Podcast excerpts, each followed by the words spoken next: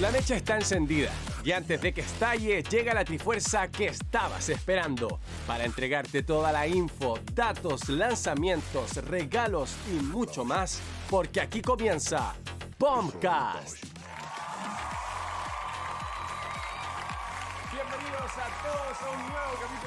Así es, hoy día para hablar tres temazos, pero para dar paso, para hablar los temas que vamos a desarrollar, por supuesto, darles las gracias ya a todos ustedes que se vienen integrando a la transmisión de Twitch, eh, activos en el chat, sí, porque vamos a estar regalando, como ustedes saben, el pase de batalla para el juego que ustedes elijan entre todos ustedes que están ahí comentando con nosotros. Pero para comenzar y dar paso a estos, a estos tres temas que vamos a tocar el día de hoy y sumado al invitado que ustedes ya vieron, los que son ya partícipes de nuestras redes sociales, que lo pueden encontrar como Bombcast CL en todas nuestras redes sociales. En ese caso van a encontrar, van a, van a, van a poder ver cuál es el invitado del día de hoy. Pero antes, por supuesto, presentar a mi querida compañera, que delante se la sacó así yo. Iba ¿Qué a cosa? como María pero Me pongo de nuevo. nuevo así, y a hacer la introducción que se parecía, andaba con el look de María Magdalena el día de hoy, pero no, es nuestra querida cosplayer, que iba por todo el planeta Tierra, José Farroque. ¿Cómo te Hola, bien, bien, bien, bien. Eh, acá un poco enferma, pero sobreviviendo. Bien. Sí, sí, sí. Ahí está, por eso la vemos tapadita, así que Pasando agosto. pasando agosto. A- poco a poco. Estamos- Casi. Oye, vamos a hacer, un, vamos a hacer un- un- una especie de, de fiesta ahí cuando, cuando pasemos agosto. ¿ah? Sí, obvio. Yo creo. un buen país.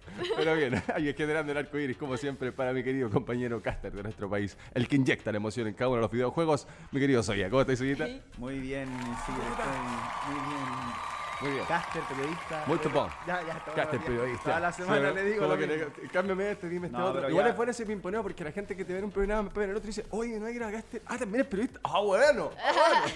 Ah, también vende velas en la calle. Nada que ver. Bueno, eh, nada, po. Papas Eh, fritas. Bien, todo el día, claro. Oye, feliz día de las papas. ¡Feliz día! Eso, mismo- eso mismo iba a decir. A ¿ah? todos los argentinos que dicen de papa frita. Sí, ahí está. También es el día de esa frase también. Eh, papa frita. Argentina por lo general se ocupa harto el insulto de... ¿Qué significa? De comida. ¿eh? Como tonto, Ah. básicamente. Sos un papa Igual con frito. ¿Sos una... un papa frita? Sí, pues es como tonto. sin, no- frita, sin- sin como sin transgredir más allá. Sos un salame. El salame ya un Sos un poquito más. El salame ya una nota más ya, alta y ya después vienen los Claro, en insultos Argentina, directamente. en Argentina ocupan eh, harto comida para insultar. Ya. Aquí harto animal para describir todo acá en Chile. Sí, ¿no? po. La pasé chancho, está caballo, querís gansa. De bla, perro. bla, bla, bla. ¿Gansa? De, de De perro. De perro. De perro. De perro. Claro. Yo digo, estoy de perro. Estoy de claro, perro. estoy de perro. Ahora de hecho estoy como, Estoy de estoy perro. como perro pálido. Estoy de perro. Estoy de perro. Claro. Oiga, mi, Ya. querido- mi querido Soya, como siempre, por supuesto, nos trae eh, nuestras efemérides, ese recuerdo, esa, esa, esa unión que genera el día de hoy con, con nuestros días antepasados, podríamos decir, del pasado. Exacto, Por sí. favor, Hoy sí. día le tengo un puro dato nomás. Eh, sí, Le traigo. Y toda la gente. Le traigo, lo Le traigo. hoy día. Porque un día como hoy, en realidad no hoy, sino que fue ayer, del año 2017, se estaba jugando la final de la CLS, que era la Copa Latinoamérica Sur, que, bueno, antiguamente estaban divididas las dos ligas de LOL y Latinoamérica Norte y Latinoamérica Sur, donde, claro, competían equipos de Argentina, de Chile, acá en este lado del planeta, en este lado del continente, eh, bueno, también uruguayos, paraguayos. eh. En ese entonces eh, se estaba jugando la final de la CLS del 2017 entre el equipo de Isurus y KLG, Cabo Latin Gamer, que justamente salió campeón de esa edición en el año 2017. Y eh, eso, me gustó el efecto de los combos porque KLG. Bueno, KLG Era violento en ese. hay que, bueno, hay que levantar a KLG después de lo que le está pasando. Pero en ese tiempo era uno de los reyes del LOL y mm, ganó justamente esa final que fue en Buenos Aires. después de toda la transición que ha tenido la Liga Latinoamericana de League of Legends, donde bueno, estuvo un par de años en Chile, ahora se movieron a México, em, se unificaron las dos ligas, pero en ese tiempo, claro, se, se competía para, para ambas regiones, ¿no? Tanto del norte y del sur.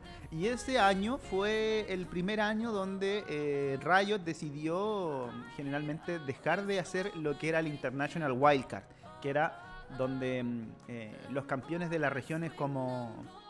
¿Cómo decirlo? De las regiones, no sé si chicas, pero de las regiones que estaban como ascendiendo, se podría decir, no sé, Turquía, Australia, eh, competían en un torneo aparte Y todos esos iban al mundial. Y después, desde ese año, eh, iban directo al mundial. De hecho, ese año fue KLG y Lion Gaming de México.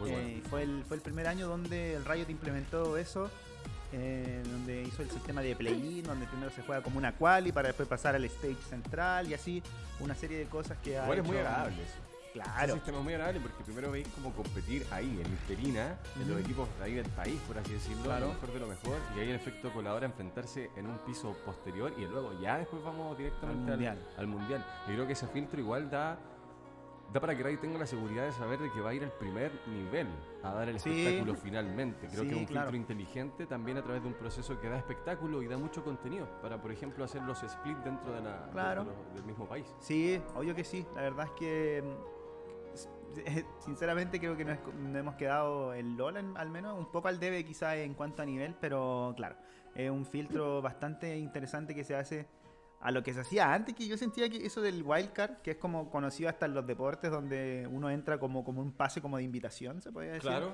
Como claro. que te invita a la misma organización. Exacto. Como que jugaran los de las otras regiones, no sé, no sé qué otras regiones, por ahí, Turquía, eh, eh, Australia, como decía recién, Oceanía. eh, jugaban otras regiones que eran más chicas, como en un torneo aparte del mundial. Igual hablábamos el otro día de, de otro país, los kazajos también. de- Claro. ¿Se incluyen ahí? ¿Esa Brasil, o no? Era de esa, de como Medio Oriente. sí, me medio- acuerdo que hablamos de pero la eso. región, la región debe ser como Medio Oriente, ¿no? Como Sí, podría Claro. ser, ¿o sí, ¿no? sí, sí, claro, también Pero no lo en- encierran como Medio Oriente en el buen No. sentido de la palabra, como para, para encapsularlo así como Claro. Latinoamérica Sur, sino que como que mezclan un poco de ahí, con lo meten en otro lado. Claro. Brasil de hecho también participaba en ese wildcard. Y después de esos, a ver, ¿cuántos equipos eran? Como 6, 5 donde tú, salía uno que iba al mundial. Entonces después de que se implementó esto, ya el mundial finalmente...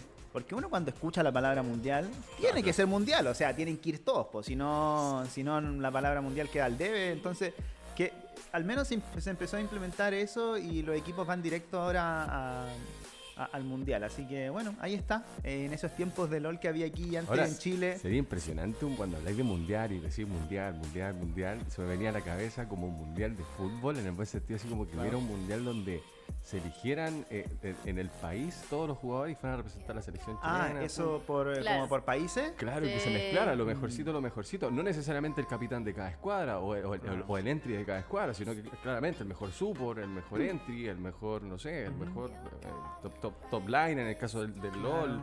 O sea, sería agradable igual. O sea, eso, eso Riot lo estuvo, en el LOL al menos lo estuvo, algún tiempo también lo tuvo como tratando de hacer. Quedó, no sé en qué estará, de una- algo que estaba como stand-by, pero estuvo la idea hace mucho tiempo. Pero hay otros juegos que lo han hecho y es, es- es interesante. Por ejemplo, el. Overwatch. El Overwatch siempre lo hace en las copas mundiales como por, como por países. Y es bastante. Bueno, en un momento, cuando fue la primera, me acuerdo, fue como que mandaban a un creador de contenido más cuatro jugadores o cinco. Pero he visto que los equipos pondrán una traba. Los equipos sean los que pongan una traba de no dejar de no dejar a sus jugadores ir a mezclarse con otros para que, por ejemplo, no, no salga esa sensación de. "Mm, sí, un Oye, ratito jugué nomás". con esto, claro, o mucho mejor, no sé, desde el punto O de en vista como el- morbo, así como no, O en el counter, pues como también. evitar que pase algo, prefiero No, tenerlo aquí bien. no creo, no creo, no ojalá que no, yo digo por supuesto, ojalá que no, lo pregunto también así súper inocentemente, porque no, no, no, no estoy dentro de la cabeza del líder de la organización, ¿me entiendes?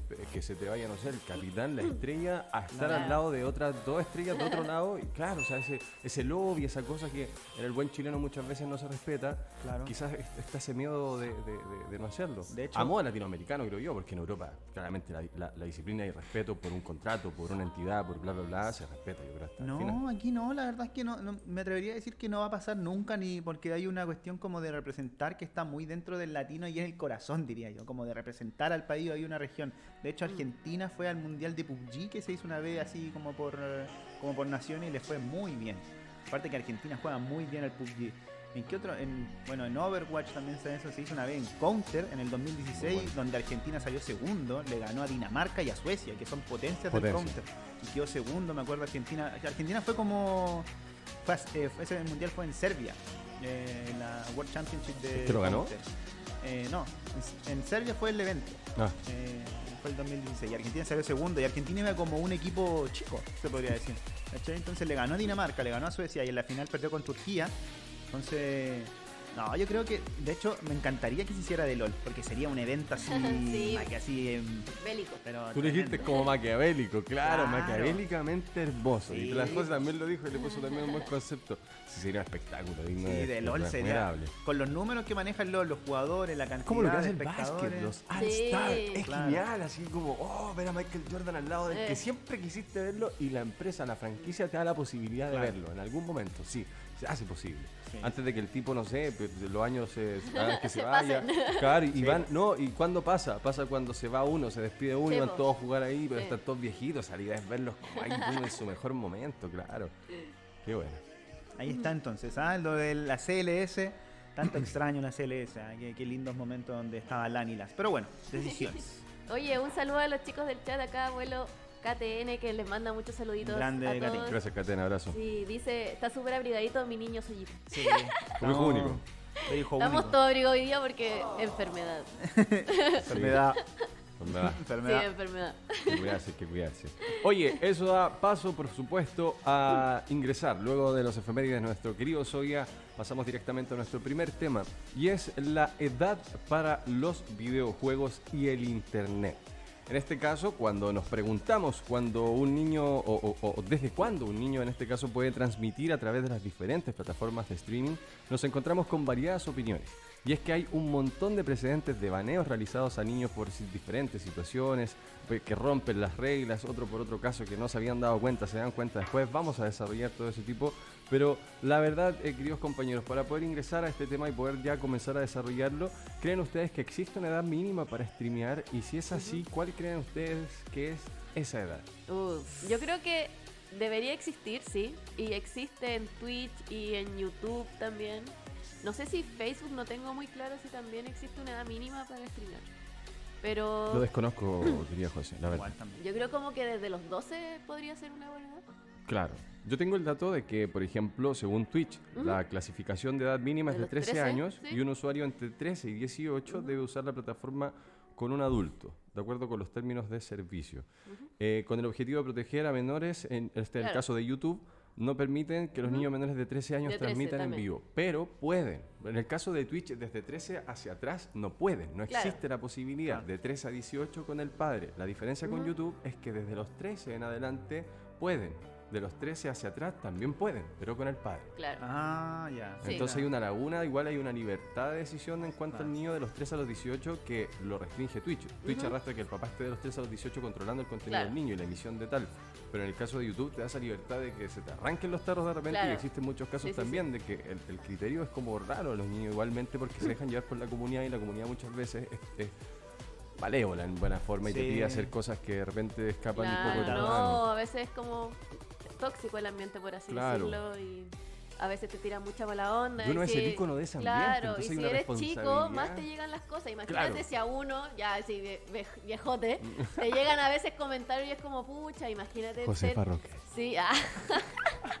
Imagínate como un ser niño y que te lleguen así Sí, comentarios pesados. Claro, no, sí, pues desagradable, ¿Cachai? Entonces, No, sabes que nunca lo había, me había puesto a pensar en eso, Josefa. ¿No? La verdad es que me acabé de abrir así como un, Ah. Un mundo nuevo, un el mundo de. Bobby. Porque la verdad es que nunca me había puesto a pensar sí, como en salud eso. mental, po. No, sí, obviamente. siempre, eh, personalmente siempre priorizo como eso.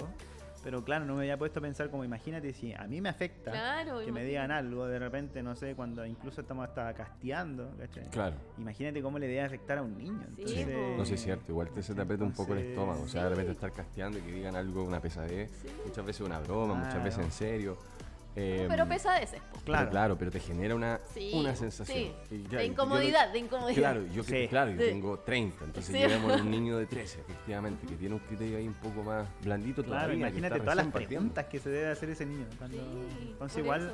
entonces igual gordo y realmente tenga un sobrepeso. Es agresivo, es Sí, agresivo que te digan Es gordo que sí. y, y se- y- y tener sobrepeso, lo cual muchas veces es un tema hormonal, muchas veces, entonces igual hay un tema de, conocimiento, igual. claro, hay Claro, un tema medio me de- parece, me parece bien igual como las reglas como que estén con los papás. Como que Sí, está, sí, está igual me, parece bien. que estén dentro del marco, porque ese es el tema, no es que tengan que estarle pasando el que así como ayu- no, Claro. no, tienen que estar atrasito dentro del marco, Cuánto- que esté presente. Sí, sí, sí. Ahora, ¿ustedes cuándo empezaron a usar internet o a jugar El internet. Como, los primeros- como la, la primera Yo muy chico, experiencia. yo muy chico, la verdad, mi primera experiencia con el internet, viajé a Talcahuano.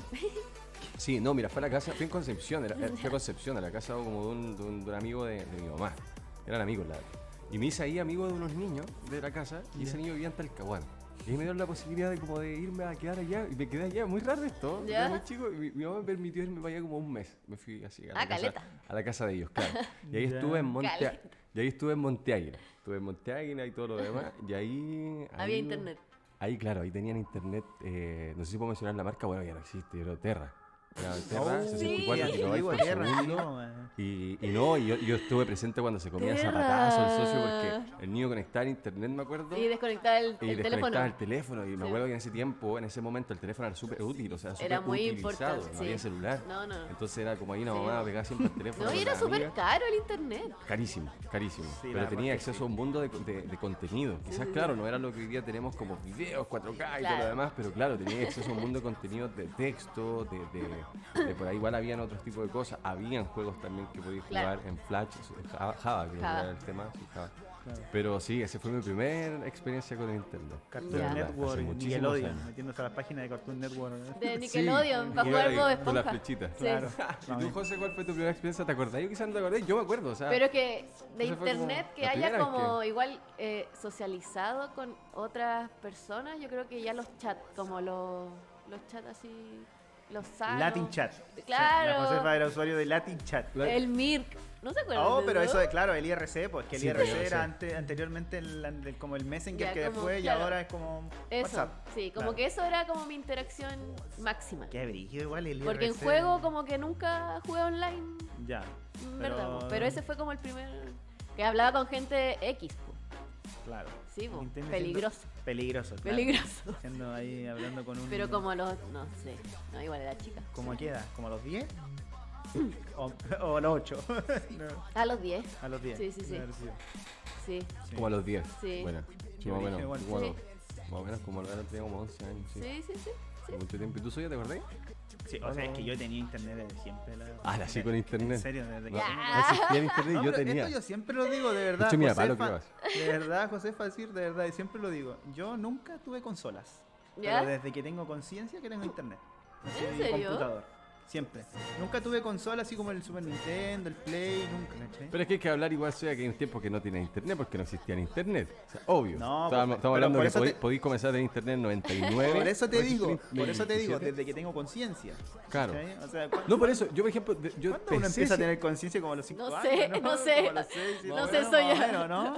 6, 7 años. O sea, sí. yo creo que mi hermano chico que me, me- me tiró las zapatillas para afuera yo, con 3 años, yo igual tiene conciencia. Sí, en su caso particular, ¿no? ¿Qué dice el- el- A los 3 años, no, no sé. Sí, pero de verdad tenía como. Y jugaba como FIFA o me metía como a las páginas así como, como lo que te decía, Cartoon Network, LA, Nickelodeon, esas así. Pero desde siempre. Desde Y ahora soy siempre. ustedes saben que la NASA lo contacta a veces para consultarle ¿Me cosas consulta respecto cosas de repente. Sí. O Edward Snowden la otra vez me llamó. La otra vez se pega. ¿En serio? ¿Está ahí dentro de la.? ¿No Me me, crees? Vamos a hacer ahí un. una En la. Nacha, me imagino en la Nacha hay un, ¿cómo se llama? Uno de esos, ¿cachai? Eso, como esos carteles de corcho y está yo y mi número al lado, si soy ya dice así. Entonces, bueno, entro a la oficina y está ahí. No, ese, claro, tiene marco aluminio y es mitad corcho y mitad como blanco, Claro. como pizarra. Claro, y ahí yo. sí, lapicito así, y es como todo muy bonito, así el lapicito. Está mi foto ahí. Está mi foto en la NASA. Está la foto de. No, pero he tenido internet de siempre, desde siempre. Ah, ya, pero es que igual este mundo del stream igual es nuevo. Claro. Entonces nosotros cuando chicos nunca streameamos ni No, nada. no, No había posibilidad. No, de no hecho, no existía, había. po. Claro, como creatividad no existía todavía la Con creación. suerte había de YouTube, no había YouTube. po, Entonces Estaba el rellano, ojo con eso. El rellano. El rellano, el, rellano reinaba el, el mundo de YouTube. Para que ustedes sepan, el rellano es What? el portal que de verdad rompía el internet. Quizás ustedes no se acuerdan, pero de verdad la, la llevaba. O sea, mm, eh, el video ese Maricatú, Maricayó, esa, esa, de ese video que era como tararara, ese que era súper de moda, esa canción eh, se escuchaba, pero el video nadie lo conocía. Y ahí salió y fue como. No. "Oh", y, se- y esa canción como que la ocupaban mucho para molestar a la gente y fue como épico ver el video. ¿Nunca, ¿Nunca conociste el rellano.com? Me suena demasiado. Era una, era una página, o sea, como dice el Como de memes.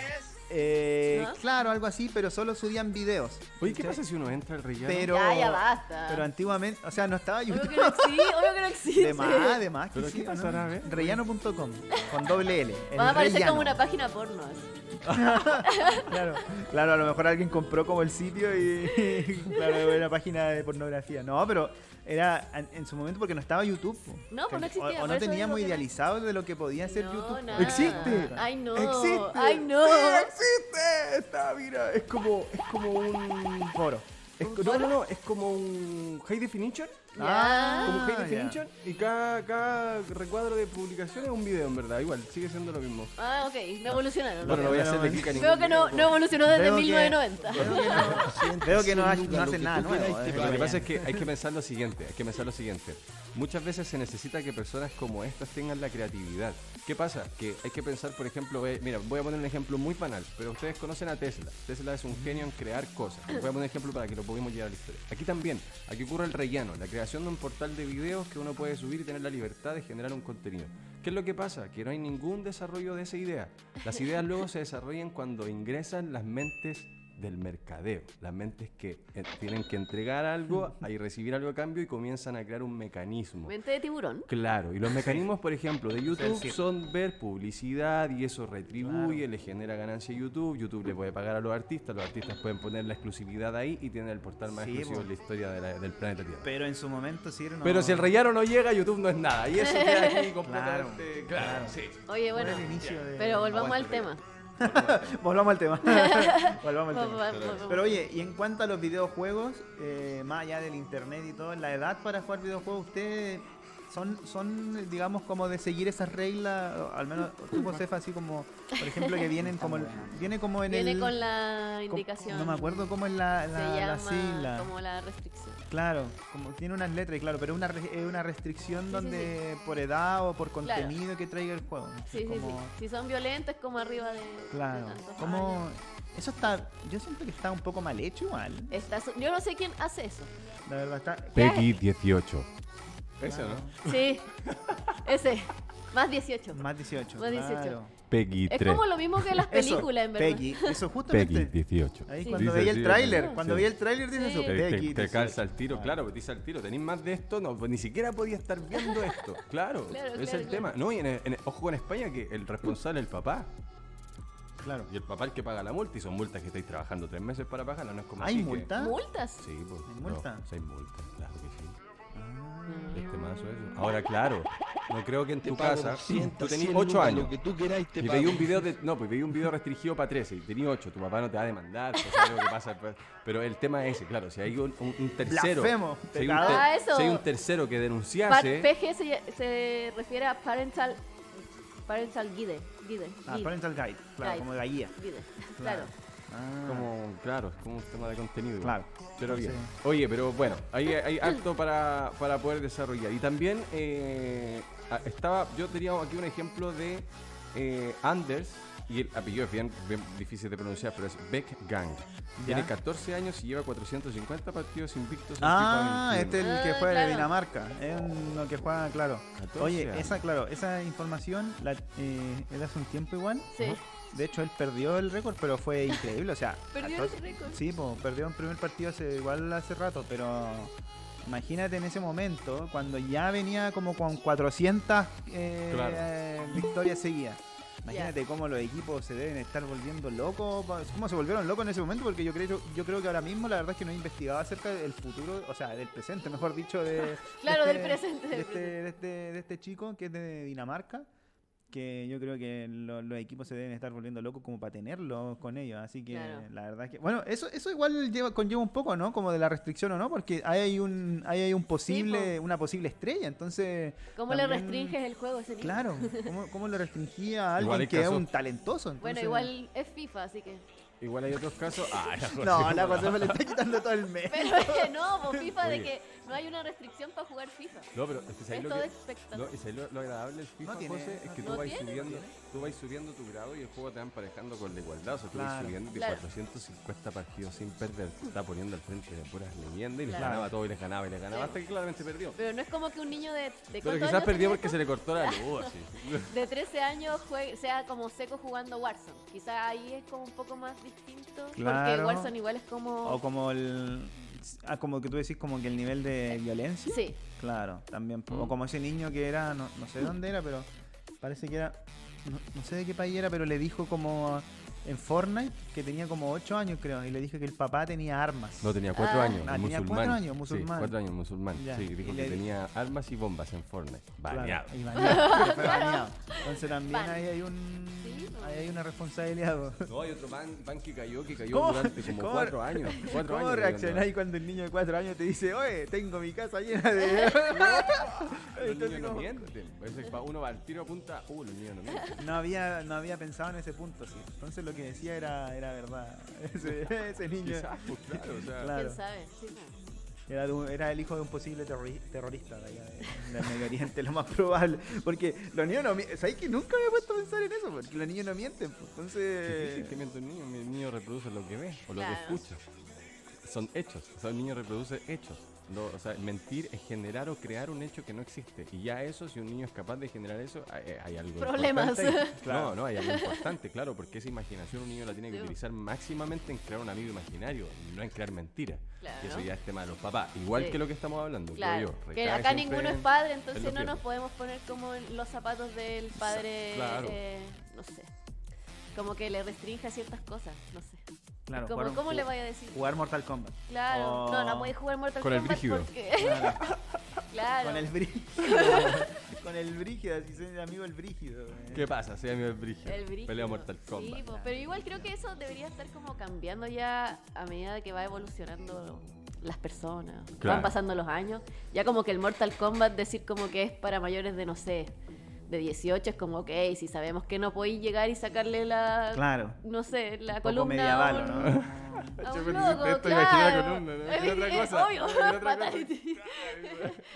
claro, entonces como que, bueno, yo no sé ahora el Mortal Kombat con qué PG está. No, está. es- yo tampoco, pero. 16, es- si no me equivoco. Sí, 17 igual de violento. 16, pero es, de- es de menos de los. O sea, es que 21 años la, la mayoría dan otros países, básicamente. 18 es como acá y todo lo demás. Pero Claro. ese juego en particular, creo que antes de los 18, 17 o 16 va por ahí. 16 debe ser. No creo que 14, porque ya 14 estamos entrando, no sé, po, en, en- en- en que no puede tener gore. O sea, ya, ya es un tema que a los 17 sea así.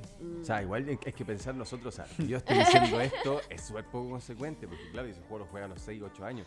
Pero es que ese es el tema de hoy día las generaciones, son di- distintas. Son distintas, claro. Porque Por eso digo hay- que tienen como que ir evolucionando. Claro, o sea, nosotros teníamos un apego paralelo que era jugar al pillarse, caerse, romperse las rodillas, pararse, quebrarse un diente. Había como otra, otro en paralelo que nosotros jugábamos. ¿Dónde jugabas? No, no, pero en paralelo, jugar a la pelota, todo eso. Pero hoy día los niños están encerrados jugando todo el día. Claro. Y están solamente jugando.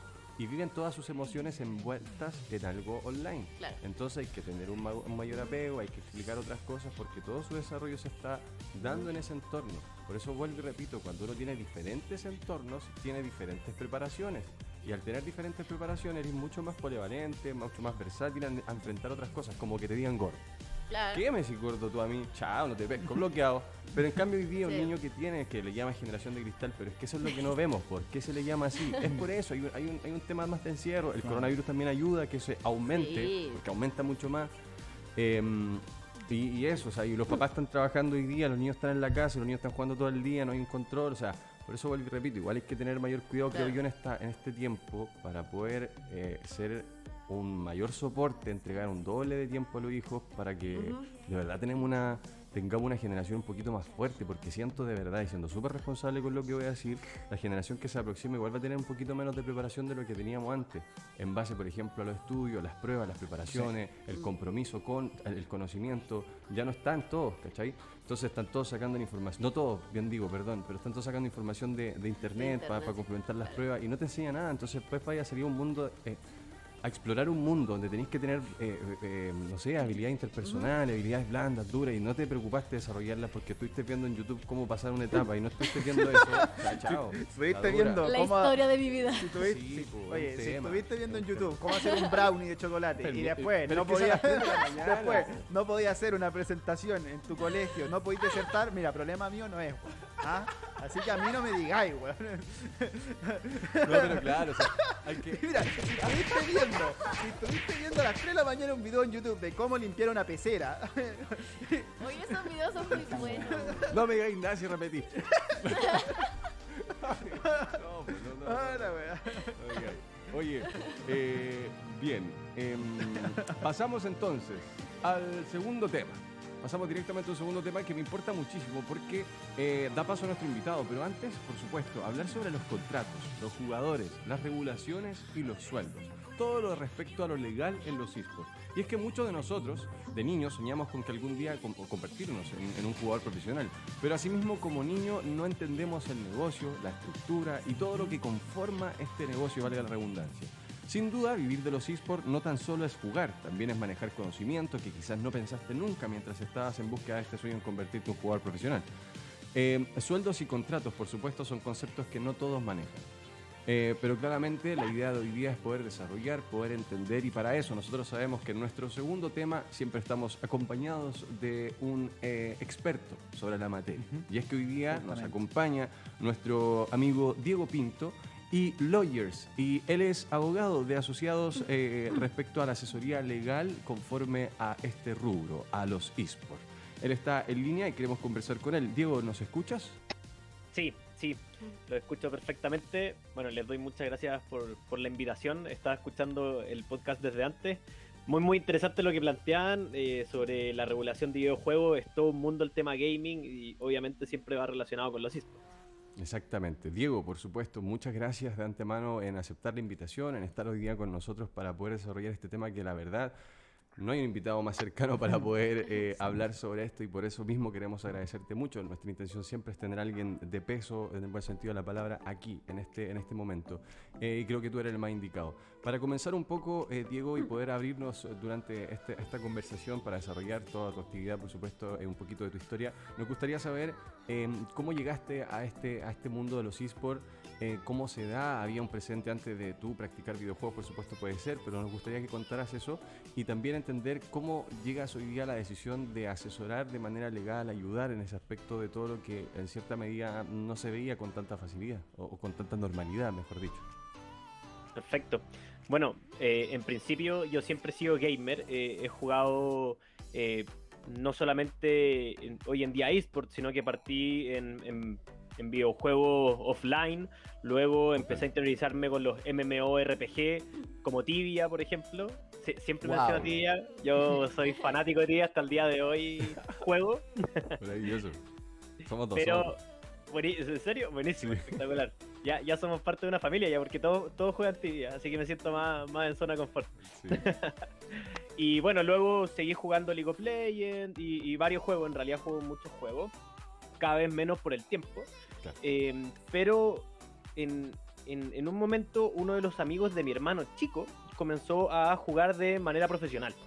Y eh, yo ahí estaba en la universidad y me pidió ayuda para uno de sus contratos, su primer contrato, ¿cierto? Igual uno al ser menor de edad, encontrarse frente a un contrato es complejo, ¿cierto? Claro. Entonces me pidió ayuda. Y yo le dije, se llama Chovaliño. Y le dije, dale, Choval, mándamelo, veámoslo. Y vi que el contrato era, eh, en, estricto rigor, muy desordenado, faltaban ciertas cláusulas, eh, en cierta forma, en medio abusivo con los jugadores. Le dije, mira, Choval, yo haría esto, esto. Y, pero no te recomiendo firmarlo porque se ve que con un tipo, un, un tipo de contrato así se nota que, que no hay una organización profesional por detrás. Hay una mala fe. Claro, es que me cuesta hablar de mala fe porque muchas veces los equipos tampoco se asesoran, entonces no es que haya mala fe, sino que también hay falta de- de... falta de conocimiento también de la, de la base. Claro, falta de asesoría también por parte de los equipos. Y, y bueno, dicho y hecho, eh, hubo problemas con los pagos, ahí nos hablamos con todos los jugadores, este fue el caso de Alorus. Eh, y luego fue una bola de nieve. Entre los jugadores hablaban de nosotros, llegaban equipos, ligas, y ahí nos fuimos haciendo conocidos. Intentamos hacer una dinámica de asesores jurídicos distinta a la tradicional, que sea más fácil acercarse a nosotros, que no hablen por WhatsApp, que, que también somos gamers, digamos, que no sea tan, tan formal esta asesoría. Y bueno, ha dado resultados hasta el día de hoy. eh, hemos, ya llevamos más de un año y medio y no solamente tenemos, eh, hemos entrado en esta comunidad de esports, ¿no? Que ya más allá de, de ser en el sentido profesional, uno termina haciendo amistades y, y rodeándose en un circo muy pequeño. Y ahí fue como entramos. Ese fue, entonces lo de Valorus eh, fue el momento exacto donde ustedes básicamente como que eh, pasan a llamarse e-lawyers, ¿no? Como que formalizan eso. Sí, justamente, ahí fue cuando dijimos, bueno, eh, ya nos hicimos medianamente conocidos, si es que no formamos una marca, vamos a perder este engagement. ¿Y ustedes en algún momento, por ejemplo, vieron antes de, no sé, antes de formar esto, como, o antes de este caso que tú me estabas mencionando, digamos, de este jugador de, Valorus, ¿veía alguna falencia o miraba desde afuera y decía ahí como, "Mm, esto podría ser, eh, como, como podría tratarse, ¿no? Porque la verdad es que, eh, sinceramente, la verdad es que hay, eh, nosotros en capítulos anteriores ya habíamos hablado, ¿no? De acerca de, hablamos aquí con la Josefa, con el CIR, con la gente, acerca del tema de una asociación donde em, actualmente no hay en Chile, no sé, una asociación de eSport o que pueda, digamos, de manera gubernamental poder ver el tema legal en ese sentido, ¿no? Entonces, em, lo- lo- actualmente en cuanto a contrato me gustaría preguntarte, porque yo lo que siempre escucho personalmente es que los jugadores manejan un contrato de imagen, ¿no? No sé cuál, qué es lo que se está, y no de deportistas, por así decirlo, porque no está regularizado en el bien sentido No está de- reconocido, no está, no está reconocido como Solamente un deportista. ¿no? Solamente en Brasil está reconocido como el- deporte. El jugador de eSport, ¿no? No está reconocido aquí en Chile. ¿Cómo, cómo se maneja eso? ¿Qué me puedes contar acerca de, de lo que está actualmente pasando? Perfecto. Bueno, son, son varias preguntas eh, en- entrelazadas, ¿no? Eh, lo que dice el abuelo es, es- es muy complejo porque hablar de asociación dentro de los esports es un tema constante de debate. Así que eso lo podemos dejar también para otra pregunta y, y es muy entretenido también ese debate. O creo, o no, no, no fue eso que hice, ojalá que no exista nunca. Creí que era en relación a la asociación. Pero, ah, claro. Pero doy, doy pie también a ese debate. Y por otro lado, eh, sí, en, en la mayoría de, de Latinoamérica no está reconocido los esports como deporte, ¿no? Uno siempre habla de Brasil como una región aparte porque está 10 pasos eh, adelantado que el resto de Latinoamérica y no solamente en términos legales, sino que eh, también en, en términos legales Ujú. y, y- y- y- y en términos, digamos, económicos. Y en ese sentido, el resto de los países utiliza un contrato que se denomina prestación de servicios, que es un contrato civil, ¿no? Ya no es un contrato laboral deportivo ni nada por el estilo, sino que se rige netamente por el Código Civil. Y ahí, eh, respecto a la pregunta que hablaban, si es que es un contrato de derechos de imagen, yo te respondería que sí y no. Hay ciertos equipos que hacen un contrato específico de derechos de imagen, pero la mayoría, yo diría el 90% de los equipos, hacen contrato de prestación de servicios civiles y dentro de esas cláusulas se regula el derecho de imagen. Mm. Diego, y si te puedo preguntar, em, respecto a acá, yo tengo la información que es como la, la explicación respecto a lo que es un contrato bilateral. Eh, por ejemplo, lo que es un contrato oneroso, lo que es un contrato conmutativo, consensual, atípico, individual y libre de discusión. Me gustaría no, no desarrollar, por supuesto, porque es mucha información, claro está, pero eh, ¿esos conceptos son a nivel latinoamericano? ¿Se manejan a nivel latinoamericano? ¿O son, por ejemplo, en Chile, de los que nombré, solamente dos son los que más o menos se manejan? ¿Y estos, y estos conceptos dónde entran en lo que acabamos de conversar? Ya, perfecto. Bueno, uno cuando, eso es teoría legal pura, uno cuando, cuando entra, no, para, no ser latero, ¿cierto? Pero uno Ajá, cuando claro. ve un contrato le puede dar ciertos adjetivos, ¿no? Entonces, claro, si es un contrato bilateral, bueno, es un adjetivo. Si es un contrato conmutativo, es otro adjetivo, pero son distintos adjetivos para un contrato. Pero a fin de cuentas, cuando uno habla de un contrato bilateral, y esto es lo clave, es cuando hay eh, dos voluntades que acuerdan algo, ¿no? Entonces, en este caso, cuando hablamos de un contrato bilateral conmutativo, es un contrato donde dos partes acuerdan algo, en las cuales ambas van a recibir eh, X prestación o van a recibir X beneficio que es, eh, que, que es de- del, mismo, del mismo valor, ¿no? Entonces, eh, entrar a esos adjetivos, eh, al fin y al cabo, es netamente hablar cuestiones que son con un lenguaje muy simple se pueden decir, pero es, Claro, es pura porque teoría por legal. ejemplo sería en otro caso que, que, así como tú dices, ambas partes que estén de acuerdo con algo donde uno entrega y el otro recibe, por así decirlo, eh, tenemos otro caso donde hay un contrato donde ya te imponen y te- te- de buena primera te dicen sí o no. Y eso ya no dejaría de ser en ese tema eh, eh, bilateral, creo que estamos hablando, Ya, perfecto. ¿cierto? Ahí, ahí, ahí depende, pero lo que tú estás hablando es algo que se denomina como contratos de adhesión. Y, esta, y, y ese es el, el ejemplo claro, y es muy bueno lo que tú estás hablando porque lo podemos llevar a un debate dentro de los esports, que es sobre eh, qué tanto puedo yo como jugador discutir las normas de un contrato ante un equipo. ¿no? Cuando uno habla de contratos de adhesión, el clásico ejemplo es, por ejemplo, eh, lo que cuando uno va ¿cierto? a Entel o a Claro a firmar un contrato, ¿no? y estoy donde la ejecutiva, yo a la ejecutiva no le voy a decir, oye, ¿sabes qué? Elimíname la cláusula quinta como que no me gusta. No, no, no se puede, ¿no? En cambio, cuando yo estoy en, en un contrato que no es que no es contrato de adhesión, contrato de adhesión es porque o, ma- o, o me adhiero o no me adhiero, ¿no? En cambio, en los esports no es un contrato de adhesión, sino que es, es un contrato en el cual yo, en teoría, pudiese eh, cambiar ciertas cláusulas. Y esa es la diferencia entre un contrato eh, de adhesión y un contrato normal, digamos. Perfecto. Diego, en cuanto a nivel nacional, si quiero entrar aquí a nivel de eSport en Chile, ¿no? Em, ¿qué, qué- según tu experiencia, ¿no? Y las asesorías que también has hecho, digamos, a varios jugadores, porque yo, bueno, yo te sigo hace bastante tiempo en Twitter ahí, y he visto harto, harto movimiento hace un par de meses. Entonces, ¿qué, qué, qué, qué, cosas o falencias hay ahí que, tú podías ver- que, puedes ver y podría ser, no sé, una especie como de crítica a nivel, digamos, de, tu trabajo que hay a nivel nacional? ¿Qué, qué, qué cosa o falencia hay actualmente? Eh, falencias en los contratos, mira, yo diría que es, es complejo hablar de falencias, eh, pero sí eh, me puedo remitir a los, a los equipos, por ejemplo, eh, Tier 2 hace cuatro años o hace tres años, donde ahí utilizaban contratos que ni siquiera se podían se podían rescatar a nivel jurídico en la práctica de los esports. Por ejemplo, se ocupaban contratos eh, que se denominan como contrato de faena, que ese es un contrato laboral que se utiliza para obras, y claro, lo utilizaban como si fuese un contrato civil, sin pagar cotizaciones, sin pagar sueldos mínimos.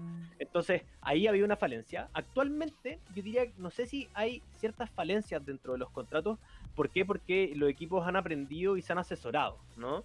Eh, hay asesores jurídicos en México, Argentina, ¿cierto? Nosotros en Chile. Entonces ya los equipos han aprendido en cierta forma que al menos los contratos son importantes. Y no solamente para estar, eh, para estar de acuerdo a una normativa, sino que porque después hay problemas cuando hacen el poaching, que se les va un jugador en medio de un torneo. Entonces ahí comenzaron a ver que no solamente eh, es bueno asesorarse legalmente a efectos de estar de acuerdo a la norma jurídica, sino que también porque les sirve en términos económicos para el desenvolvimiento de un equipo de eSports. Oye, Entonces, Diego, hablando, hablando justo que hablaste, porque la palabra poaching a mí me da escalofrío ah, cuando la escucho en eSport, ¿ah? Pero ¿te ha, te ha tocado ver algún tema eh, últimamente acerca de poaching? Que bueno, ahí si, si nos puedes explicar también acerca de ese tema que de verdad que a mí me da miedo. Perfecto. Sí, bueno, cuando, cuando uno habla de poaching, para que todo el mundo lo entienda, poaching es cuando hay un contra hay un jugador contratado por un equipo, ¿cierto? Y eh, otro equipo intenta contratar al, al jugador. Hay un paso previo que se llama tempesting, pero el, el poaching generalmente como es la conducta clásica, ¿cierto? Bueno, si es que les interesa más, pueden buscar eh, poaching o casa furtiva en Ideal Express. Hice una columna jurídica en conjunto a un abogado de eSport, de la- súper relevante en Argentina, se llama Juan Esteban Díez. Así que es que le interesa más el tema. En Ideal Pero Express, sí. no dijiste, ¿verdad? Ideal Express. sí. Perfecto. Pero sí, siempre, siempre están los casos de poaching y quizás no en Tier 1 de League of Legends, por ejemplo, pero en la mayoría de los otros torneos sí hay, po- sí hay poaching porque las mismas ligas no se preocupan de regular bien la inscripción de jugadores. Claro. Entonces, ¿qué es lo que hace eh, Tier 1 de League of Legends? Hace una lista. Entonces, como ya está la lista, tú puedes tener o no tener contratos, pero la liga te va a frenar igual, te va a sancionar igual. Entonces ahí hay un freno más o menos importante, independiente que eh, todo el mundo sabemos que igual hay casos de poaching, ahora que muchas veces no se llegan a concretar, pero generalmente queda tras bambalinas. Claro, como que, que- quiero a toda costa ese jugador, pero claro, queda atrás bambalina como, como decís tú. Oye, Quedan las sensaciones de que quisiste tocarme lo mío, ¿no? Ah, Claro, y más encima, más encima, como dice Diego, hay un contrato por detrás y es muy cochino. Por eso a mí, de, la verdad, eh, Sí, es como que te llamen, es como que te escriban a tu WhatsApp directamente. Bueno, pasa, pasa en todas, las- Pasa en en la- todas las disciplinas. ¿eh? En tier 3 es una locura. En tier 3 ahí ya derechamente, porque muchos no tienen contrato, tienen contratos malos y ahí ya los casos son, son de día a día. Oh, Diego, tomando en cuenta, por ejemplo, cuando me hablaste de que en las, el- hoy día las casas deportivas tú te das cuenta que tienen, tienen las ganas de hacer las cosas bien y que muchas veces, claro, cuando tienen un mal contrato, te das- tú te das cuenta que no pasa por una mala fe, sino que pasa por una falta, por un- falta de, de conocimiento, contenido respecto al tema. Apuntando ahí, viéndolo de esa manera, em, ¿qué consejo le darías, por ejemplo, haciéndote dos preguntas directamente, pero apuntando lo mismo. Desde el lado de vista eh, jugador, ¿qué consejos les darías como del lado de preparación? ¿Qué tendrían en qué prepararse, en qué enfocarse a la hora de, por ejemplo, tener un buen nivel y tener ahora de inmediato saber, por ejemplo, una vez que le toquen el, suena el teléfono, una vez que, no sé, llegue un correo, ¿qué es lo que crees tú que deberían hacer? Eh, más allá, por supuesto, tener o, llamarte a ti por ejemplo, buscar un buen servicio. Yo sé que es así se puede, pero fuera de eso, ¿cómo lo podrían hacer? Y también para las casas deportivas, ¿qué crees tú que les falta? ¿Dónde crees tú que están cayéndose un poco en no poder dar de buenas a primeras directamente un buen contrato? Bueno, en, en términos de los jugadores, yo creo que generalmente es pensar a futuro una vez que uno contrata, más allá de que uno diga, bueno, asesorarse jurídicamente, yo siempre hablo con los jugadores que en, los esports por lo menos hay tres cláusulas que son claves y eso hay que tenerlo presente. Uno, que es la cláusula de duración, la cláusula de los honorarios y las formas de salida del contrato, generalmente llamadas de cláusulas de término anticipado, cláusulas de rescisión. Con esas tres cláusulas ya muchas veces muchas veces yo puedo tener más o menos certezas de qué es lo que va a pasar conmigo a futuro, qué tan amarrado voy a estar y eh, cuándo y cuánto me tienen que pagar. ¿no? Yo diría que eso es lo más importante porque hay muchos jugadores que están ingresando, firman contratos de un año y medio, jugadores que tienen futuro y claro, termina un split, están amarrados y los quieren contratar mejores equipos y no pueden. ¿no? Entonces muchas veces pasa eso que los jugadores eh, se dejan tentar netamente por la cláusula de honorarios, eh, independiente del resto del contrato. Oye, oye, Diego, y si yo te preguntara si ha sido rentable o no, esto de e-lawyers, ¿qué, qué me, qué me podrías responder sabiendo todas las irregularidades que básicamente hay en la escena, que como decías tú, que de repente hasta en tier 3 se ven día a día? Eh, ¿qué- e- ¿Es rentable, eh, digamos, meterse en un nicho tan, tan no sé, un poco... Nocivo. Claro, Está nocivo. de lo, de lo eSport, ¿ah? Yo de verdad hace un par de años quizás ni me imaginaría que O sea, como abogados de Es digno de aplaudir, Sí, Diego. La pregunta va directamente, ¿cómo, ¿cómo tuviste la valentía de entrar en este mundo y ser el primero, el precursor en querer ayudar, tirar una mano legal y, y estar sacando adelante a, lo- a a los chicos? O sea, ¿y esa respuesta es positiva para Ilovias? Mira, yo diría que una, una respuesta compleja, si lo haría no, sin duda, o sea, como les dije, parte de por qué estoy acá es porque siempre he tenido pasión sobre los videojuegos, así que para mí también es, un eh, es, es algo digno de replicar en, todo, en, todo- en todos mis años de vida y, y lo haría sin duda, porque me gusta. Y por otro lado, claro, está en términos de desgaste emocional y también de, eh, económico. ¿No? Yo diría que en desgaste emocional la gente siempre nos ha tirado mucha buena vibra, nos quieren mucho, en redes sociales nos publican generalmente Sí. comentarios muy buenos, los jugadores también, entonces en ese sentido muy gratificante. Ahora en términos económicos, sí obviamente somos víctimas de que el mercado de los esports esté en crecimiento y no sea un mercado maduro, ¿no? O sea, obviamente es más rentable para un abogado o, o para un asesor jurídico eh, irse a, a cualquier otra área del derecho común, Claro. que Claro. es mucho más lucrativo. Eh, pero claro, si es que uno quiere a- a- hacer dinero, si uno quiere venir a hacerse millonario, obviamente los esports no es el, el nicho ni el mercado. Claro, Diego, pero yo. Ah. hay, hay una pasión por detrás, iba a decir, ¿no? Por José. supuesto, José. Sí, sí, es que quería leer una preguntita acá en el chat que dice el abuelo KTN. Preguntarte si habías visto esos contratos que te hagan decir este contrato está mal hecho a propósito, como de mala fe, queriéndose aprovechar de los de los players, si es que Buena has visto eso. Sí, sí, no, me, ha, pa- me ha pasado. Incluso una vez fue tanto que, que me llegaron varios jugadores que yo les dije directamente que no contraten con el equipo y No. y no fue no fue un equipo chileno, pero incluso el mismo equipo terminó mandándonos un mail diciéndonos que, que todos los jugadores no le estaban firmando el contrato por, por consejo de Loyes. Y, y bueno, le cambiamos el contrato, pero sí, era una, era, era una especie de contrato en el cual habían cláusulas muy enredadas que a fin de cuentas te amarraban como por dos años y por cada, por cada hecho o por cada acción que hagan los jugadores te iban descontando los honorarios. No. Eh, y, y era tanto así que en una cláusula, ya esto yo nunca lo había visto en mi vida, eh, decían que el pago quedará sujeto a la disponibilidad o disposición del equipo. Entonces ya era como el colmo, o sea, ni siquiera tengo seguro Si lo- tenemos plata o no. si me alcanza, puedo. Claro, si, si me alcanza y si tengo ganas. No. Diego, quiero agradecerte de todo corazón, de verdad, haber estado con nosotros. De verdad, nos dejaste como.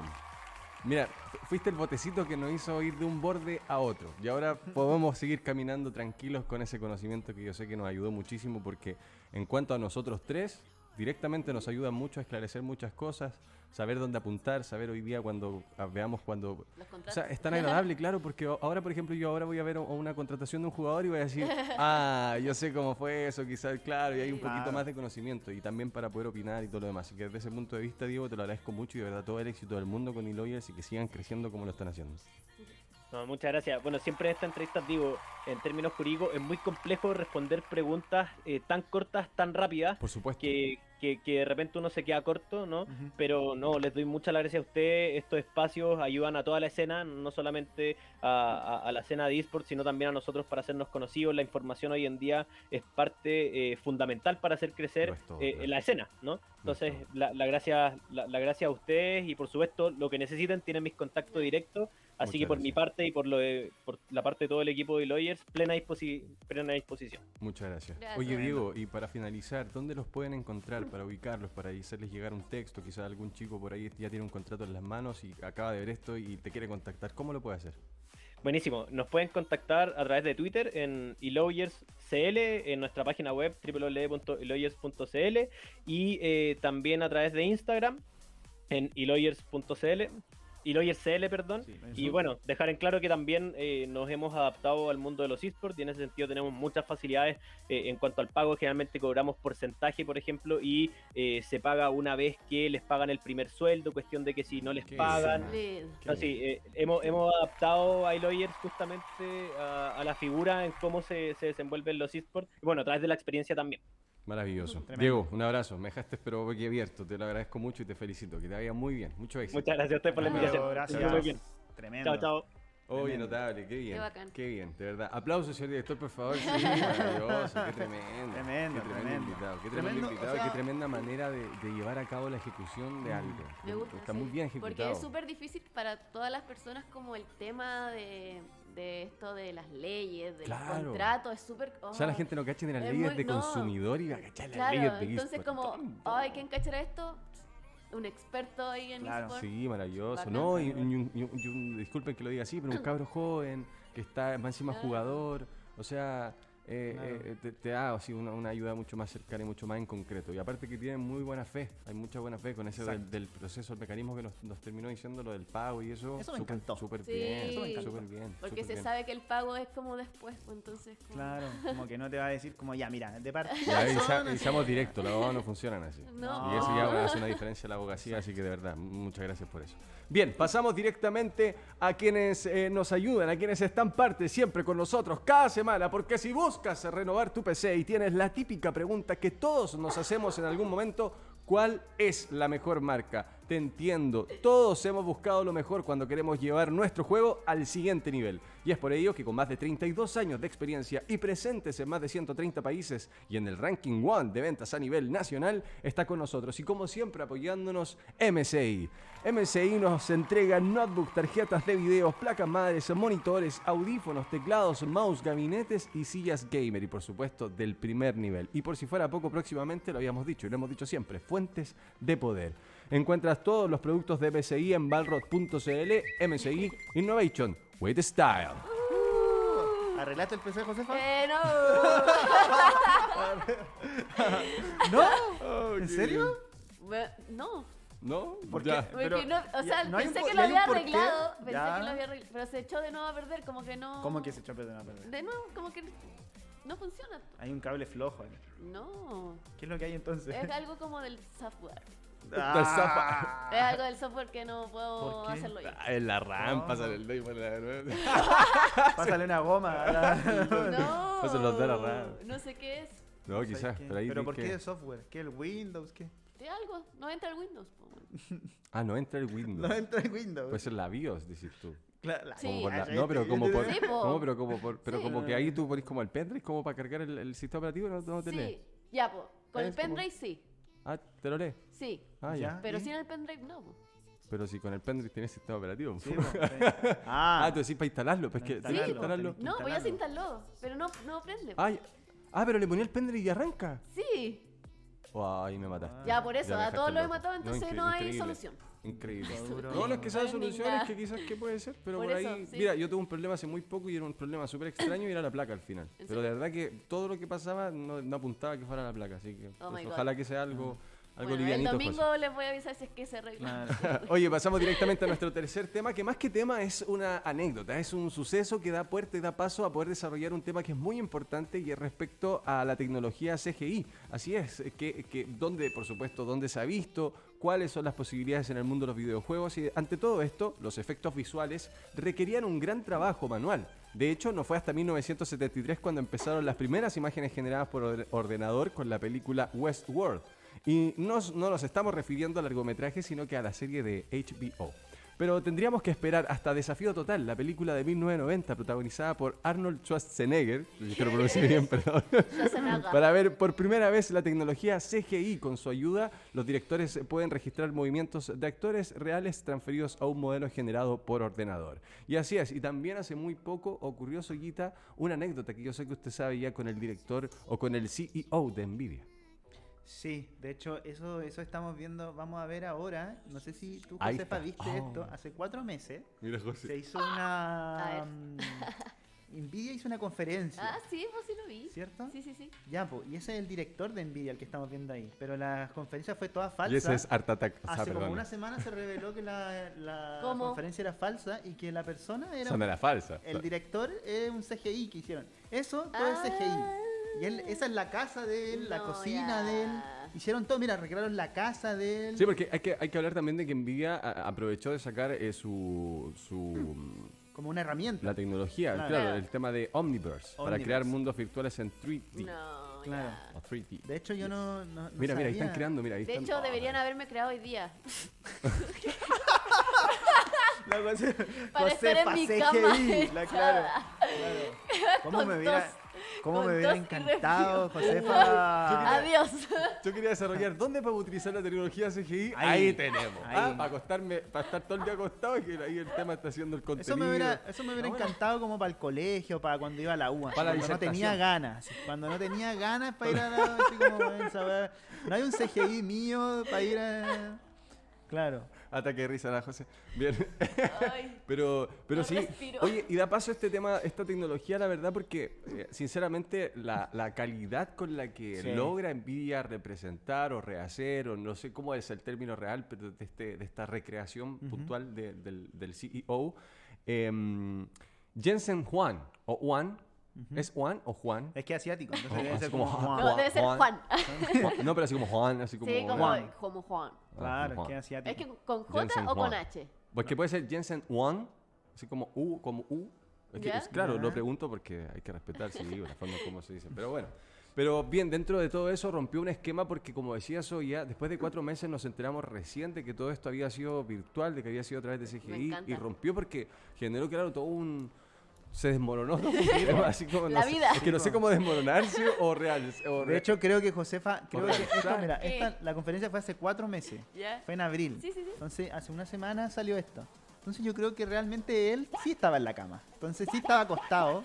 Como que dijo, puta, que paja ir así. Y Lo dijo logramos. como, ¿por qué no se, por qué no, ya, cabrón, que es un Ya, CGI? bo. Les dijo, ya, ya, Ya, cabrón, estoy aquí todo playa en mi cama, po, weón. Le dijo así. Les digo, entonces les digo, estoy todo playa aquí en mi cama, ¿no? Y, de- y de Qué espinita, paja y de espinita a la oficina dijo, ya jefe, sí, al tiro Ya, nomás. claro. Al toque nomás, y el weón ahí prendió el PC y se puso mira, a modelarle la cocina, a todo, ¿cachai? Y ahí está, mira, ¿viste? Oye, No pero- es- ese no es. Me encanta. Oye, pero es increíble porque Sí. van, no, y lo que te van mostrando es que no tan solamente hacen una máscara de algo, sino que hay una profundidad No, real, eso cada sí. pieza va, Sí. va, cada Cada montaje va, exacto, entonces va generando todo un relieve y narrativa que... Me encanta. Yo creo que este es como el futuro para las videollamadas y esas cosas. Para las videollamadas, yo pensé que iba a decir como para los juegos, pero no para las videollamadas. ¿Pero en qué No, yo sentido? creo La que esto- videollamada de Zoom. Yo lo que creo es que esto entrega la posibilidad de poder desarrollar mucho más, o sea, tener una mejor tecnología en cuanto a las películas, acerca, acerca esta calidad de tecnología Claro. a, a la mano de los directores en unos cuantos Sí. años más. Claramente las tecnologías en su lanzamiento son muy caras, pero hay estudios que hoy día van a poder tener las lucas para poder pagar los derechos, poder hacer uso de, de esa tecnología y poder tener hoy día entregas como, por ejemplo, no sé, las películas que se vengan Ah, de la pero que espera, están tengo en una construcción. pregunta. Claro. Porque ustedes vieron Star Wars, la última, cuando aparece como el. Se me olvidó el nombre, pero el que el actor que ya estaba muerto y actúa. El actor que ya estaba muerto y Sí, actúa. pero ¿cuál, ¿cuál es el que estaba muerto? ¿Cuál ¿El de del Star Wars? episodio 1? No. Sí, ¿Cuál? sí, sí.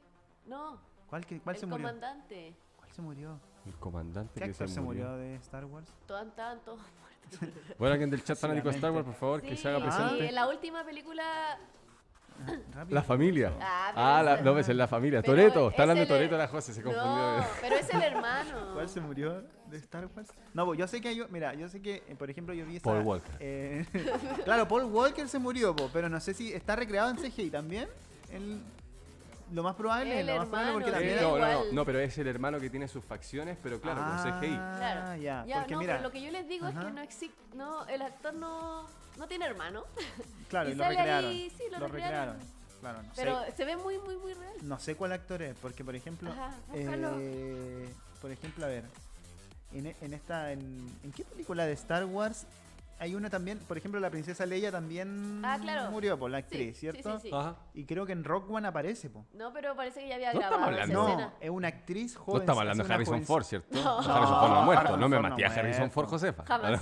No, Harrison Ford no muere. No, El no, presidente. No muere. Sí, el presidente no muere. No, No, no es sé. otro. Bueno, después se los voy a No mostrar. sé cuál es, pero ya dijo Josefa, ¿te gustaría aparecer en un juego con CGI? ¿En cuál? A ver, dime. Sí, ¿En cuál? Cyberpunk.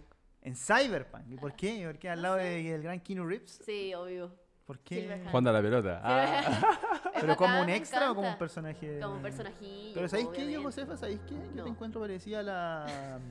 A ver. A la... del- Nada, sí es buena. A la, que, a la, del- a la, ¿Cuál? a la mina de Control. De verdad, Ah, yo creo ya, que ya, la ya. Josefa sería un sí, puede buen... ser. Sí. un buen- Pelito rojo al máximo. Claro. Sí. Está bon, pum. está bon. ¿Está bon? Está Ahí, bon. claro, abriendo los portales. Estamos juntos, pistola. estamos juntos, mana. Sí, yo creo que la Josefa sería un buen. Oye, pero algo más entretenido. Ay, sí. Yo ahí poniéndome en Cyberpunk con los autos, con toda la Claro. tecnología y tú me ponías en, En con- control, ahí buscando al hermano. ¿eh? Ya vamos a tener ya a la José ahí en tecnología. Pero esto ¿En da paso, chicos, para irnos directamente a los lanzamientos y juegos de esta semana. Y es que eh, partimos en primera instancia con Insurgency Sandstorm. Tiene un 50% de descuento, está en Steam y tiene, eh, fue lanzado el 12 de diciembre del 2018. Es la nueva entrega de la serie Insurgency. eh, desarrollado desde cero usado, usando las herramientas de Unreal Engine eh, 4 y la acción táctica vuelve a trasladarnos al Oriente Medio, donde tendremos que combatir al enemigo guiado, guiando los pasos de un escuadrón de soldados bajo, bajo una perspectiva de primera persona y una clara apuesta por la acción cooperativa a través de Internet. Su fuerte énfasis es conseguir una ciudad ambientada militar y una experiencia jugable basadas en conflictos realistas y conocidos son sus principales fortalezas. Desarrollado por New World Interactive y editado por Focus Home Interactive. Este es bueno. Buenísimo, de verdad, Este buenísimo. FPS Me gustó buenísimo. muchísimo, muchísimo. Tipo Nuevamente me tuve que conseguir un Steam para poder probarlo, tengo que ser sincero, pero de verdad me gustó mucho. Sí, es bueno este. Es medio así como Call of Duty, pero. Es que sé que para no ser tan bélico. popular, Soya, está muy bien hecho. Ujú. Y es como lo que me da lata igual de algunos juegos que de verdad están demasiado bien hechos, pero no sé si la difusión, no, no lo sé, no fuera suficiente, pero son juegos que de verdad podrían estar ahí. Es que este igual es de hace tiempo igual. No es, Claro, eh, no es pero- muy nuevo. Y basado en ese punto... es- Tien- es Debe viejo, tener una viejo, comunidad así como igual chica, ¿no? Fiel. Claro. Sí, es que viejo, pero es buenísimo. O sea, puede pelear con un bueno. juego de la actualidad Sí. totalmente. Pero, claro, los mapas son gigantescos igual. Este, este en línea es bacán. Es súper entretenido este del Insurgencia. Este sí que... Bueno, Tipo- esta tipo canción para pescarte a tiro, notalo, ¿no? Es como de Cyberpunk. Sí. Música cyberpunk. Música Oye, Josefa Cyberpunk. ah, hablando de lo que estábamos hablando. ¿Ah? Eh, dicen que no fue confirmado en todo caso que haya sido. ¿Quién? ¿Quién? ¿Lo de la princesa Leia? No, ¿Cuál? Dice acá el abuelo. El abuelo. El abuelo. Se rumorea que el keynote de Nvidia, el CEO no fue CGI en todo caso. ¿Qué? No está confirmado. dice. No está confirmado, pero si está el video. Y además encima Nvidia ahí dice ve el video completo y todo, pues si ya Oh. estamos, si hace eh, esta semana se lo Ah, ¿viste, Está abuelo? está confirmado. ¿De qué está hablando, abuelo? Ya, eh, vamos con Rage. Ya. Pasamos directamente a Rage 2. Eh, este tiene un 70% de descuento. Está en Steam. eh, fue lanzado el 14 de mayo del 2019. Y es que Rage 2 es una secuela al uso ambientada, en esta ocasión 30 años después de los sucesos del primero. Nosotros encarnaremos a Walker, quien tras el regreso de la autoridad, em, claro que simplemente había pasado a la clandestinidad tras los eventos del primero, asume casi por accidente el rol de Ranger, siendo el postre el último que queda para defender al yermo. Eh, a partir de este punto inicial se desarrolla una vaga narrativa en la que tendremos que encontrar los apoyos necesarios para sacar adelante el proyecto Daga, que pretende detener a la autoridad y hacer que todo vuelva al bendito libre albedrío de este peculiar mundo. Este traje de Ranger será el que nos aporta un poder espacial, o especial, bien digo, perdón, ya que es un traje espacial que da un poder especial. Ah, Ahí está. Ya que es capaz de canalizar los nanotritos que inundan nuestro torrente sanguíneo para proveernos em, de una variedad de habilidades asesinas con las que puedes eh, tener un arsenal ofensivo que no solamente eh, tiene armas, sino que se basa también ahí en un par de poderes. Desarrollado por id Software Avalanche Studios y editado por Betsa Softworks. Juegas igual. Como media pinta como del Borderlands. No, mira ahí. Como que- Sí. Se pone a, a batallar con el con ese robot gigante. Claro, bien futurista igual dentro de ese aspecto. Pero, ¿usted es seguidor de los juegos futuristas ya? ¿Usted... No, Bueno, no. las cosas sí, Cyberpunk, O sea, pero ese es sí, demasiado ya pero es futurista. Es como el, el, el futurismo El después de, una- de- de un problema, Claro. claro. El extremo del El futurismo. extremo del futurismo, Sí. claro. Pero es que me gusta porque está muy detallado. Todo es como Claro. bacán. Yo prefiero vivir el presente. es como Ah, terrible, terrible. Red Dead Redemption, ese, ese es Claro, mi el caballito. Es mi presente. bola. El presente. Mi Claro, el presente, Yo soy por la. Red Redemption. Claro, claro. Un spaghetti western de Italia. Un- claro, un Clint Eastwood. Ahí, ah, con el ojo cerrado. Obvio, obvio. Ah, El bueno, el malo y el feo. ¿Cuál sería usted, ya? El malo. El malo. El malo. Perfecto. El malo. Pero es por una, pero es por una razón igual media igual. Si no sabe lo que hablamos, una peliculaza que la puede ver. Antigua como ella misma, pero Clásica. Que la clasiquísima. dan como en el. Y donde ves a Clint Eastwood haciendo, su, ¿Cómo se llama lo que ese pasa haciendo su mirada ahí como... Lo que pasa es decir, te digo, te digo para contarte nomás así. Claro. ¿por, por qué el malo? A mi papá le dicen el malo eh, porque se parece mucho a Ivan Cliff.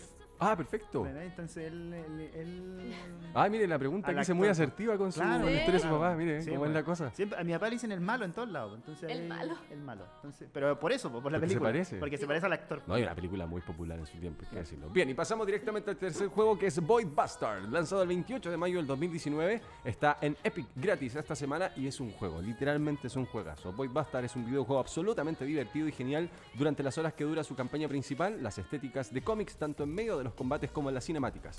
Le dota de una personalidad que la jugabilidad no desperdicia. Un juego que se centra en los problemas, en tenernos incómodos y buscando soluciones estratégicas. Es donde debemos ser flexibles, fle- flexibles bien digo, y adaptar nuestro plan a lo que la situación requiera para poder seguir adelante.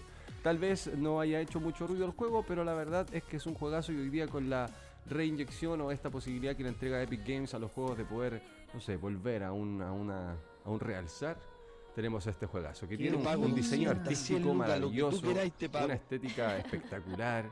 Es como un- estar dentro de un cómics dándote Oye, tiros. sí. eh, es de verdad, es, es genial, es muy agradable. De Buena jugar. la gráfica, me encanta es- cuando. De verdad, es muy, muy genial el Soyita. Y lo que sí soy ya en Ajá. esta primera etapa, en este gameplay que estamos viendo para la gente que nos está viendo en vivo, no así para la gente que vea el podcast, claro está, o que escuche el podcast, em, tenemos toda esta primera etapa que la verdad tenemos como una especie de acercamiento a toda esta, Sí, a toda esta historia. ¿Ven? Por ejemplo, ahí no podemos atacar a los, a los personajes, solo, solo nos, nos- nos dejan eh, verlos. Verlos. Eh, no, no tenemos así como tiros hasta bien después, pero la verdad es que todo este primer paseo te da una introducción a algo que ya desde el primer minuto como que te llama mucho la atención con este diseño ¿Está gratis en que- Epic?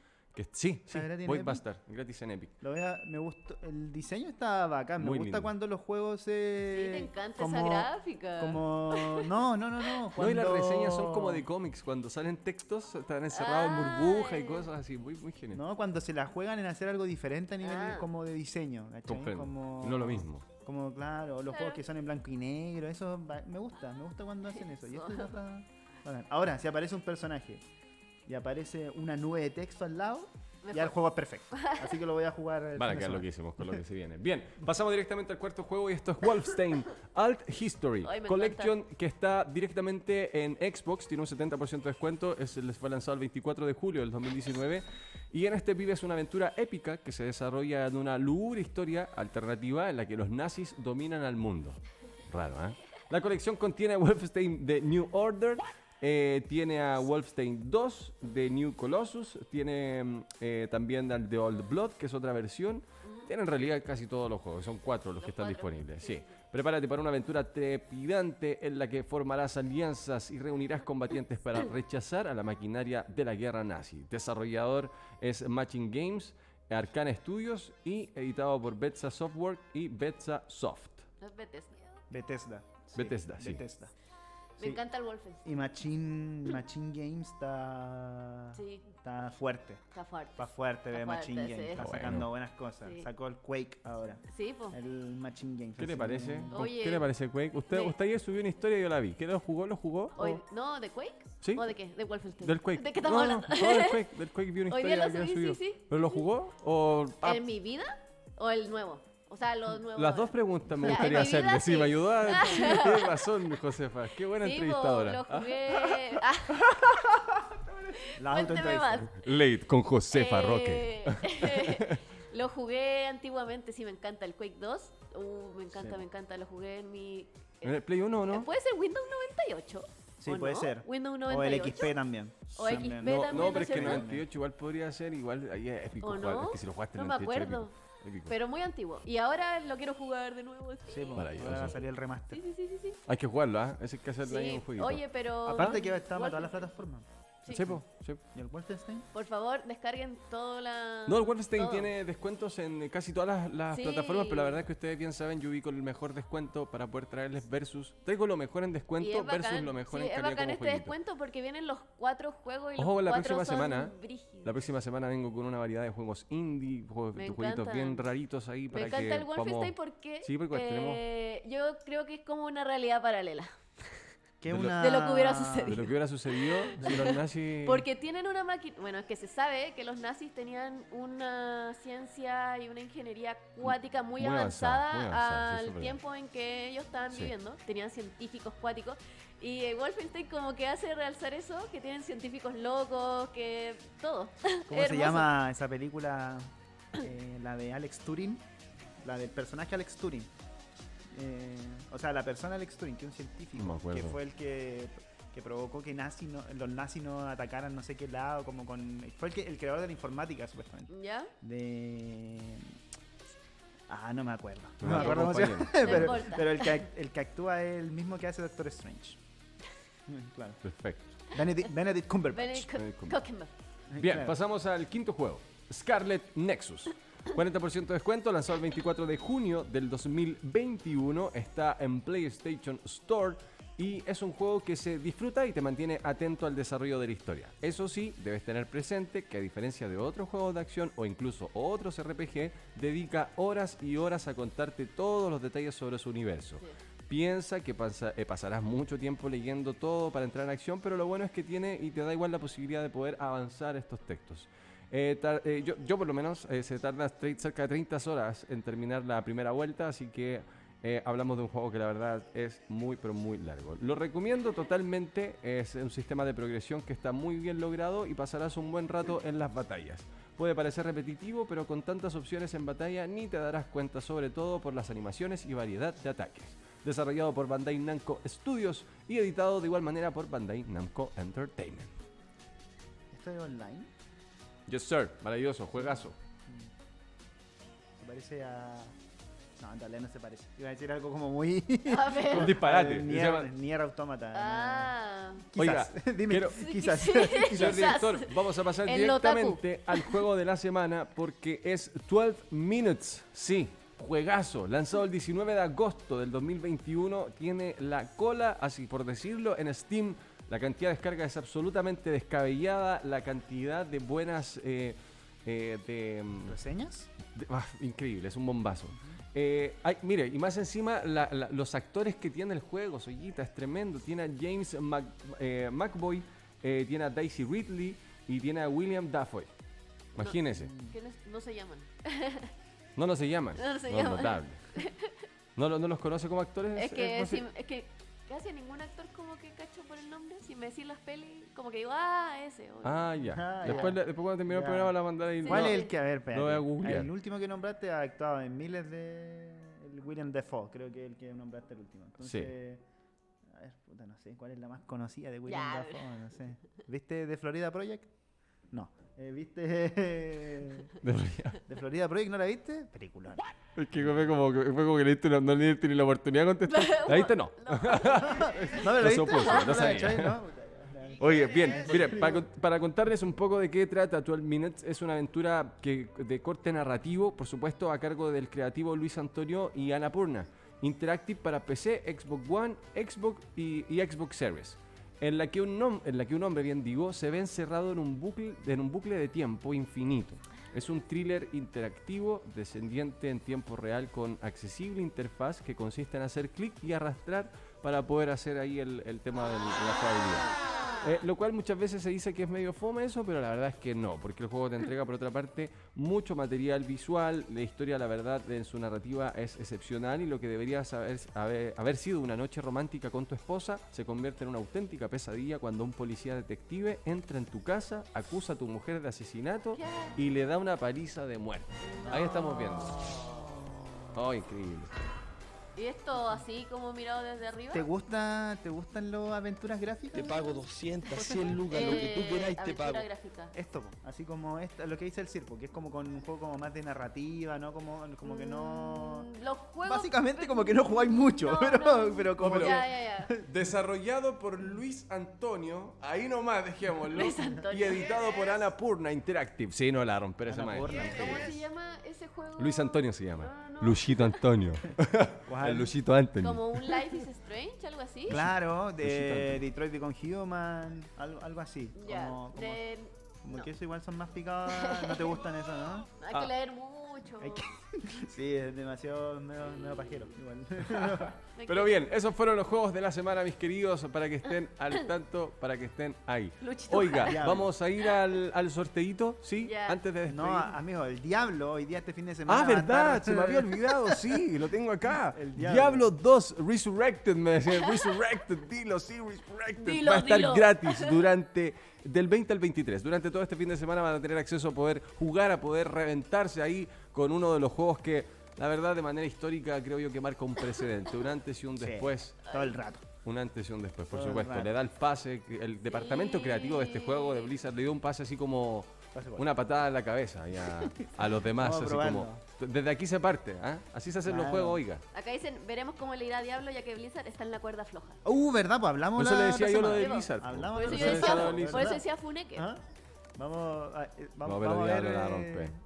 Sí, no Sí, sé. es que es obvio, es Diablo 2. obvio Vamos a ver si los fans, los, los- Los los fanes. verdaderos fans van a. Van a Diablo o Blizzard. Diablo o Blizzard, dice. Van a, claro, Diablo o Blizzard, ¿qué prefieres tú? ¿Estar de, parte de los trabajadores? por Diablo. ¿O de parte de. por parte de los trabajadores que han sufrido mm, trabajar en Activision y en Blizzard? ¿O Diablo 2. jugar en una de las franquicias más malditas de.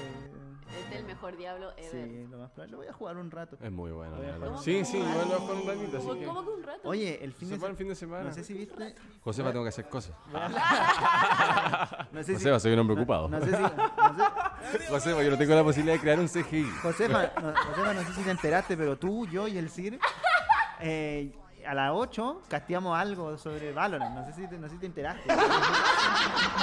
Mi O era, o era el CGI de la Mi Josefa que ahí. todos los. ¿Ustedes creen que he estado? Nunca. Era el holograma la Josefa todos, todos los sábados y los domingos. Nunca me di Sí, cuenta, sí, weón. sí. Por eso estaba con ropa sport. Por es- porque el holograma no estaba resfriado. No. Y ahora. Tiene razón, ¿eh? Y llega debilitado ahora. Claro, llegó debilita, llegó descargado. Pero bien, tenemos PCR, el PCR salió negativo, pero sigue ahí estando ahí Sí, como con sí. ese moco ahí raro. ¿Qué habla?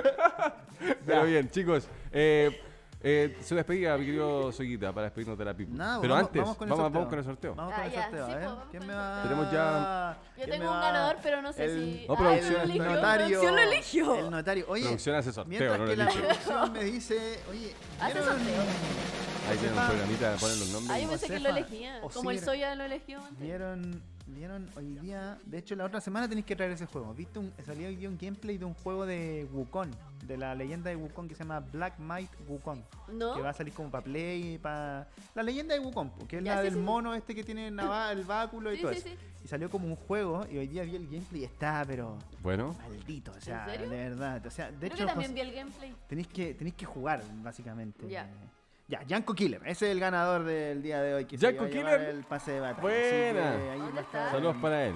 para Yanko Killer. Felicidades, El Yanko ganador, Killer. del pase de batalla. Ahí para que lo elija y nos escriba por interno. ¿eh? También, también tenemos que escribirle a la persona que ganó la semana pasada. para que. Capaz que está ahí en el chat. Si está ahí mi buen amigo Era- en el chat de ahora, puede contactarnos, no hay problema. Mi post. Era El- Nipos, sí, se llama el nombre. Vamos a buscar en todo caso entre nuestros amigos de Twitch y le vamos a mandar un susurro para contactarnos con él y poder hacer la entrega de ese pase de batalla. Muchas gracias de verdad. Soy Nos vemos. Nos vemos, gente que nos sigue en las redes sociales, BombKCL en todas las redes sociales. No se olviden de escuchar los programas en Spotify para poder. eh, no sé, pueden escucharlo. No En sé, el- a ver, en la- en el metro. Cuando van en el metro, en el gimnasio. No sé, la verdad. Bueno, cuando, cuando estén ahí. En- cocinando. ¿Se imagina escuchando la voz de Soya mientras estoy andando en cleta? Dale, dale, dale, dale. No, sé. Lo sé. No lo sé. No lo sé. Eh, nada, muchas gracias a todos los que estaban acá en el chat, los que nos están escuchando y recordarles que tenemos TikTok. Le Opa. tenemos el Le TikTok. tinimo. Le tenemos el TikTok ahí para que nos agreguen y le den corazoncito, Muchos corazones. sí, a nuestro videito. Maravilloso. No se les olvide. Ya tenemos TikTok para que puedan ingresar. estoy Nos pueden desapareciendo. encontrar en todas nuestras redes sociales como BombcastCN. Muchas gracias a todos ustedes por estar ahí. Ya nos encontramos el día lunes en el Bombcast, pero que va a estar en Spotify, como lo decía Soguita. Ahí va a estar el día lunes. Y durante la semana nos pueden ver en redes sociales con todo el contenido que de igual manera les entregamos noticioso para que estén siempre conectados, que esa es nuestra gran misión para ustedes. Un abrazo, que estén muy bien. Cuídense mucho. Nos vemos el próximo chau. Chai.